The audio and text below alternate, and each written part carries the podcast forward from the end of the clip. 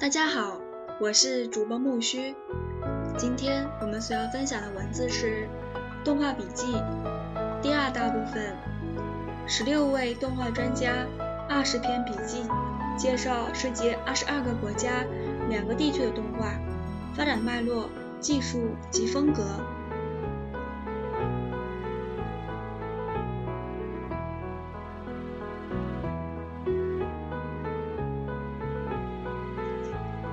本部分内容，让我们一起来寻找来自五个国家：加拿大、美国、意大利、瑞士、韩国和北欧、中国香港、中国台湾的十六位动画专家，历遍历世界二十二个国家：美国、英国、加拿大、法国、德国、捷克、意大利、波兰、瑞士、前拉南斯拉夫、爱沙尼亚、俄罗斯、中国、日本。韩国、北欧及波罗的海国家和中国香港、中国台湾两地区的二十篇笔记。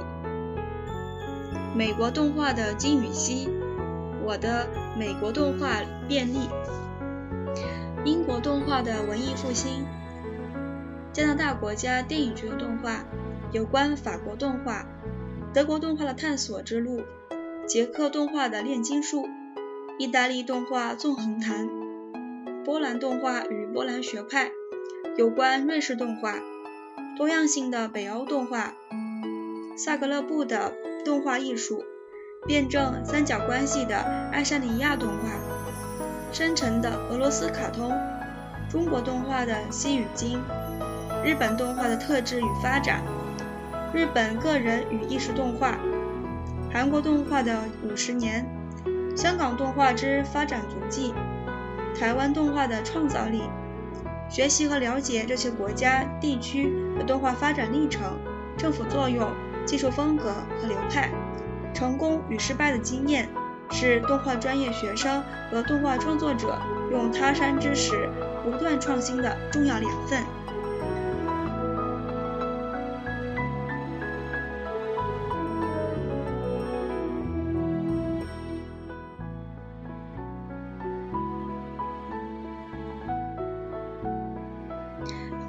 十八篇动画笔记：美国动画的金与锡。文字是来自于加拿大的约翰 ·A· 伦特所写。感谢你的收听。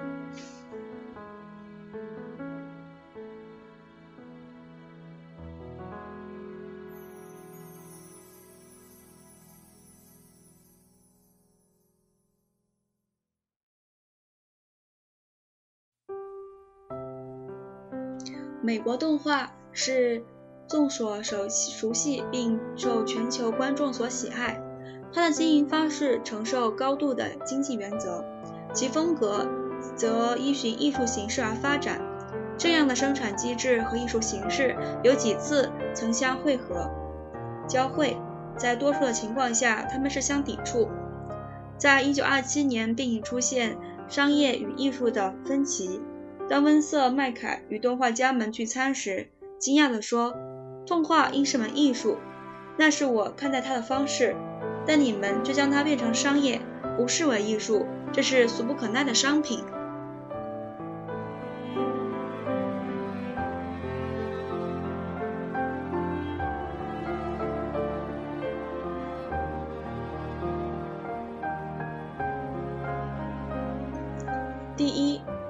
美国动画的工业化，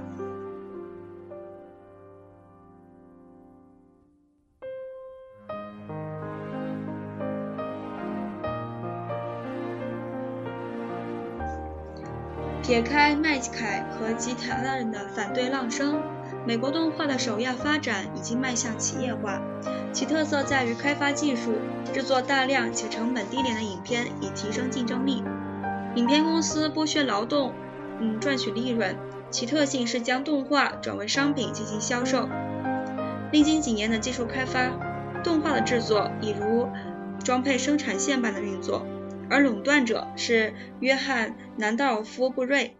他申请了一系列专利，使他拥有动画工业的控管权，而大部分布瑞所提出的专利申请，其技术多由别人所发明。诸如嗯拉巴瑞与麦凯等人。这种吸纳别人的成果而占为己有的现象，经常出现在动画史上。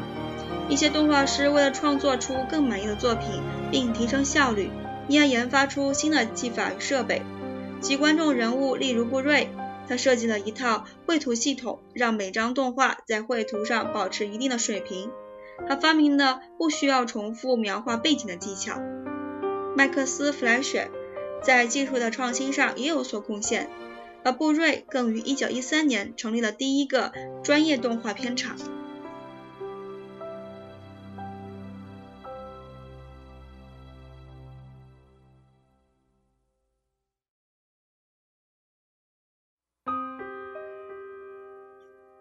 不同的技术和方法持续地影响着动画的发展。例如，美国联合制片公司 （UPA） 所采用的有限动画方式 （Limited Animation） 带来了20世纪50年代新的动画风格。但不久后，这种制制作技巧便被电视公司所挪用，目的仅为了经济效益，压低绘图张数，节省成本，以制作更多的影片。当然，在技术上影响最大的莫过于电脑。二十世纪七十到八十年代，电脑首度被应用于动动脑动画制作，为技术人员的辅助工作工具，而非艺术家的创作媒体，在当时并不被看好。但是后来，他结合了网际网络、三维技术的应用，随机抹除了当初大家对电脑的印象。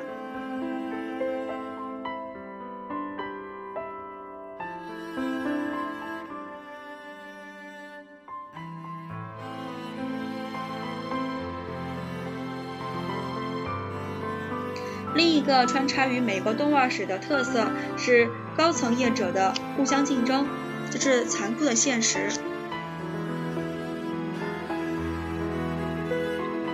他们当中有些人完全不顾创作者的智慧财产权，夺走创作者的发明与所设计的角色，而且普通普遍的剥削劳工。前面已提过布瑞，但事实上还有许多不光彩的例子，尤其是华特迪士尼的米老鼠。Mickey Mouse，他原本是乌布，呃伊沃克斯所设计的角色。这种真正的创作者被隐匿的情况似乎经常发生。在离开片场后，那些原创者的名字通常不会被公开。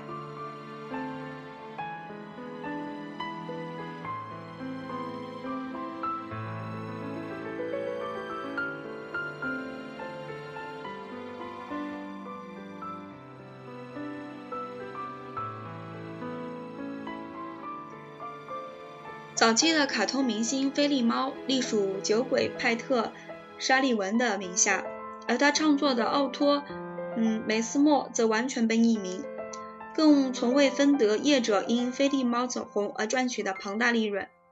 在二十世纪三十年代，原创者同样不被列在荣誉榜上。疯狂的曲调和欢快的曲调系列动画片实为里昂·史莱辛格为华纳兄弟所制作的。而米高梅片厂 MGM 于1937年创立动画部门时，弗莱德·昆比成了部门首长。尽管他对动画一无所知，在人们的记忆中，他还是个缺乏幽默感的人。但昆比却签署了米高梅制片厂的大部分动画动画作品。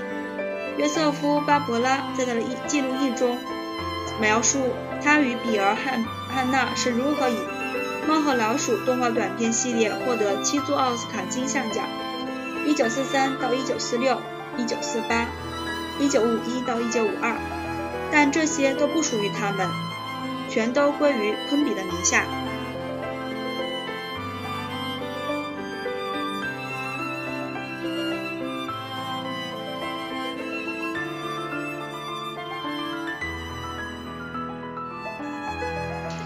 一些动画家随后在他们记忆录里谈论到，他们的工作环境狭小，工作时间非常长，被要求绘制的数量很不合理。在迪士尼，他们甚至连星期六都得工作。二十世纪三十年代末期，劳劳工的不满已经明显可见。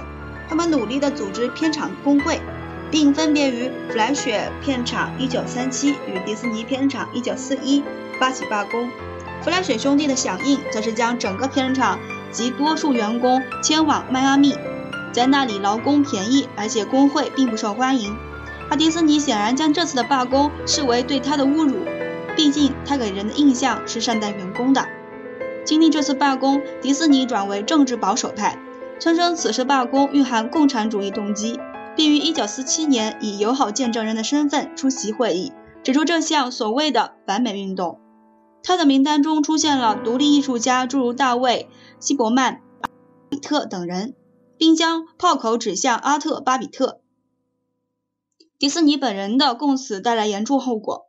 二十世纪五十年代，希伯曼的 UPA 公司遭受严重抨击，理由即是迪士尼对希伯曼的指控，加上希伯曼曾经几次参访莫斯科的记录。UPA 的成员多为自由主义者或是工会的活跃分子，他们认为在哪种在那种情况下绝无平反的机会，因而纷纷离开这个艺术为取向的公司。UPA 自此嗯探出影坛。讽刺的是，UPA 的成员原是迪士尼手下的艺术家，在1941年罢工后，他们离开迪士尼片场，于1943年另创 UPA。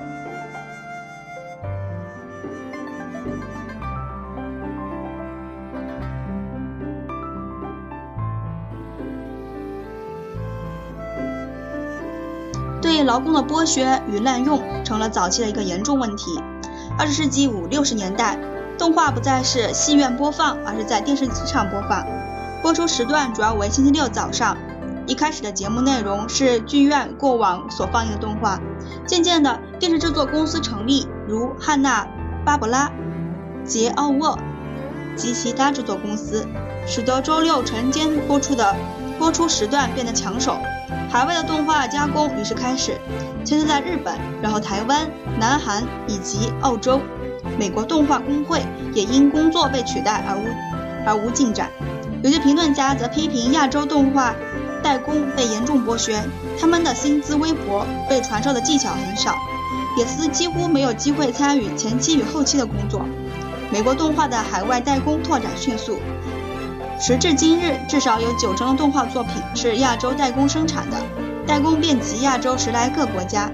对于制片公司，当然是财政上的胜利，但却导致动画美学的发展停滞不前。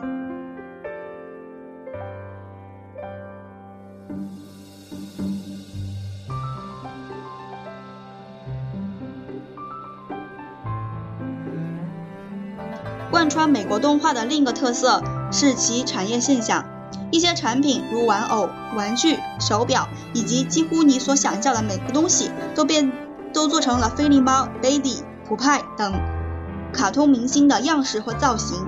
而最常见的用品大多数与米奇老鼠有关。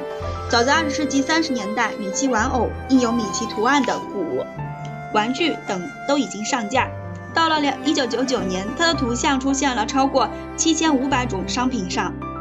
其中尚不包含出版刊物。在早期，授权使用合约与各式协同措施已较为嗯普遍。早在二十世纪三十年代，拥有三家出版公司的华纳唱片片厂便规定每部华纳出品的卡通必须配上一首华纳新歌。六十年代，汉娜·巴伯纳也因电视动画片《摩登原始人》角色制成的商品而致富。三十年后。辛普森一家动画系列产品更是反应热烈。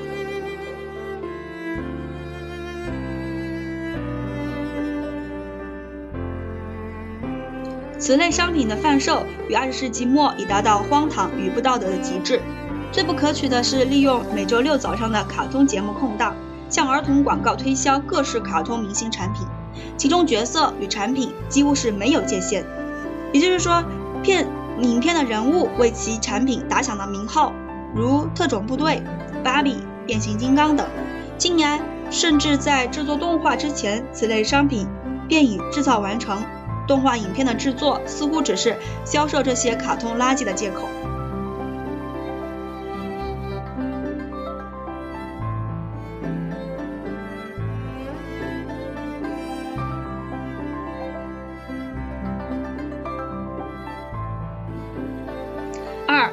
美国动画的艺术，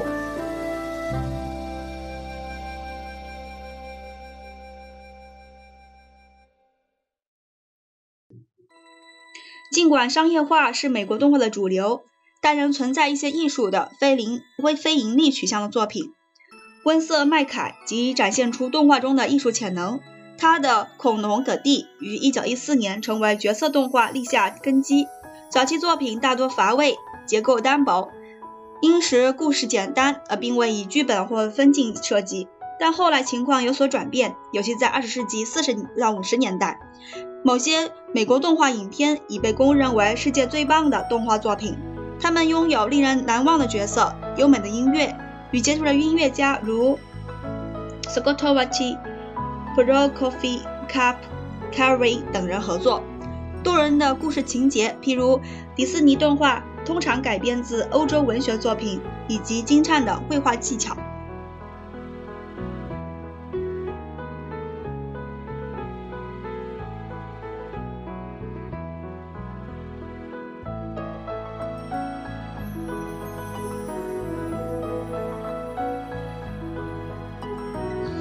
二十世纪三十年代，迪士尼号召了我们熟知的九位老人 （The Nine Old Men）。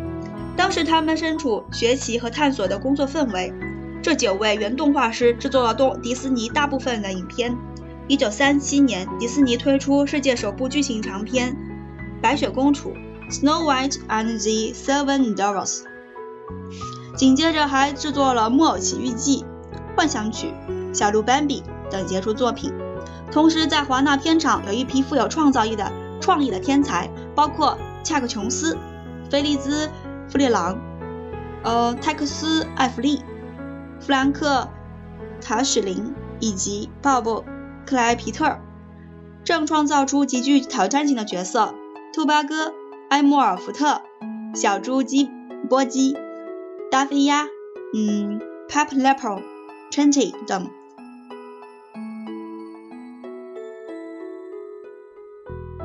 第二次世界大战后期，华纳公司已成为迪士尼的竞争对手。那些历久不衰的角色，如跑路者、呃维尔利、呃 Co Coyote、飞速的芬萨雷斯等，巩固了华纳的地位。其影片的风格在基于精确地掌握动态节奏 （timing）、大量的对白与个性化的配音。二十世纪四十年代，米高梅推出大胆、呃越剧情色的现代小红帽。呃，Red Hot Riding Hood，还有比尔·汉纳与约瑟夫·巴伯拉合制的《猫和老鼠》（Tom and Jerry） 系列。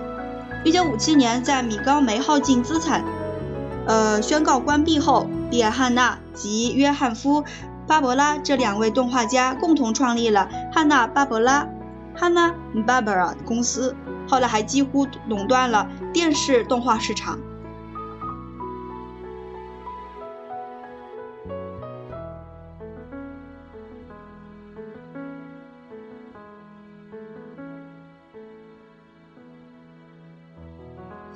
迪士尼在第二次世界大战后后期虽将重心转向真人影片、电视以及游乐园，但仍制作出不少动画短片，《灰姑娘》《爱丽丝梦游仙境》《小飞侠》《小姐与流氓》等。只是到了二十二十世纪五十年代中，动画影片逐渐被戏院淘汰。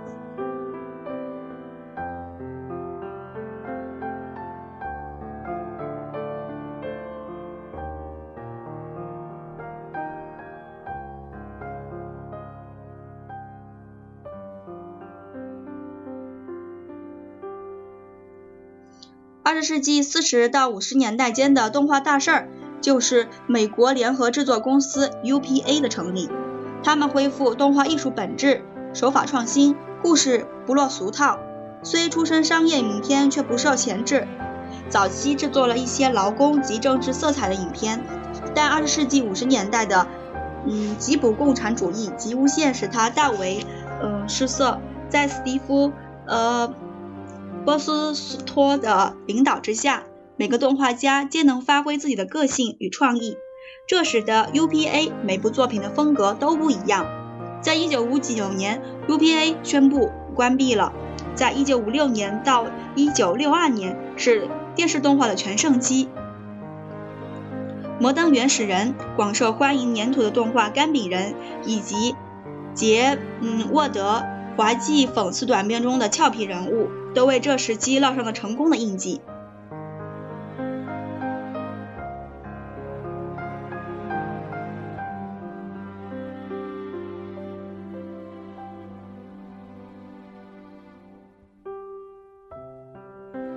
然而，到了二十世纪六十年代，动画业却转为萧条，原因在于它的前十年闭，剧院也不再放映动画短片。一九四九年，联邦最高法院决定终止片场的预定合约。以往，戏院在播放强档时必须搭配 B 级电影、嗯新闻影片以及动画片，其盈利的百分比便是动画制作费的来源。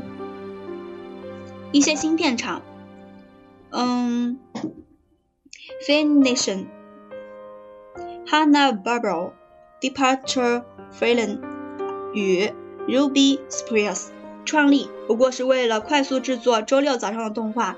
这些影片的播出大多维持不过一季，片场被评毫无被评为了毫无艺术价值，而他们的周六节目便被封上了动动手脚的创作本、有图案的电视等反称。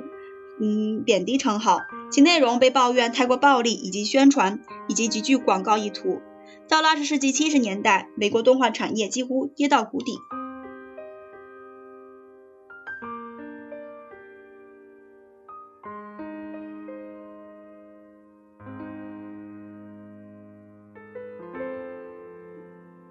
虽然时机不佳，但仍有杰出的动画作品呈现，像是一些极富创意的广告。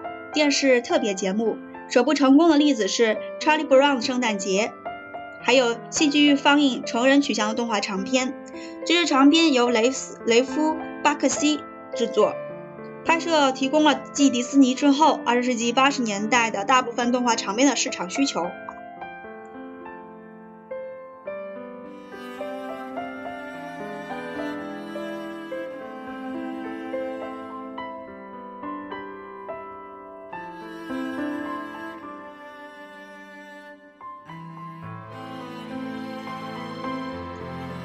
十世纪末的动画潮流包括新市场的开发、电动游戏、有线电视、录像带及晚期 DVD、手机等，转向电视制作，还有对专利与商品行销过分荒谬的重视。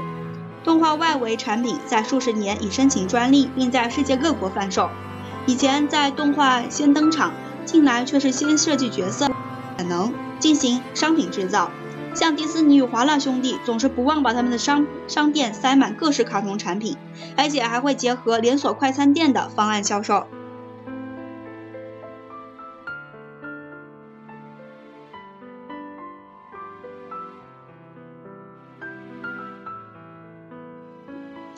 一九八九年的《辛普森一家》可说是最成功的电视动画剧集，一播出就席卷美国。当时还有具讽刺挖苦性质的动画系列，好比嗯铁四与大头蛋与南方公园等在晚间播出。到了二十世纪九十年代，动画影片又重回一戏剧的怀抱，多为迪士尼与梦工厂 DreamWorks 所制作，每每创下票房佳绩。其中有些作品是三维电脑动画片。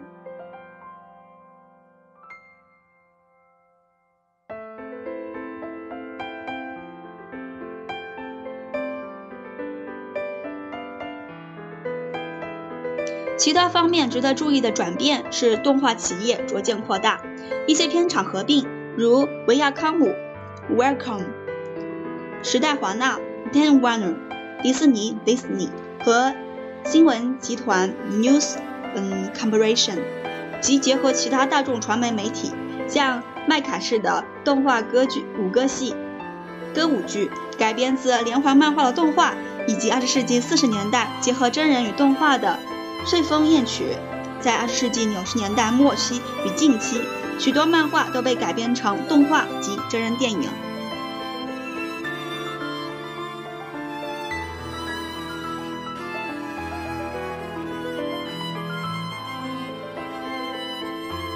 如果要说美国动画已走到尽头，这似乎言之过早，但它每次的表现方式都会仿佛濒临绝境。然而，美国动画已找到其生存之道。新的管道与门路，不同内容的承载以及吸引人的技术，都为它带来新契机。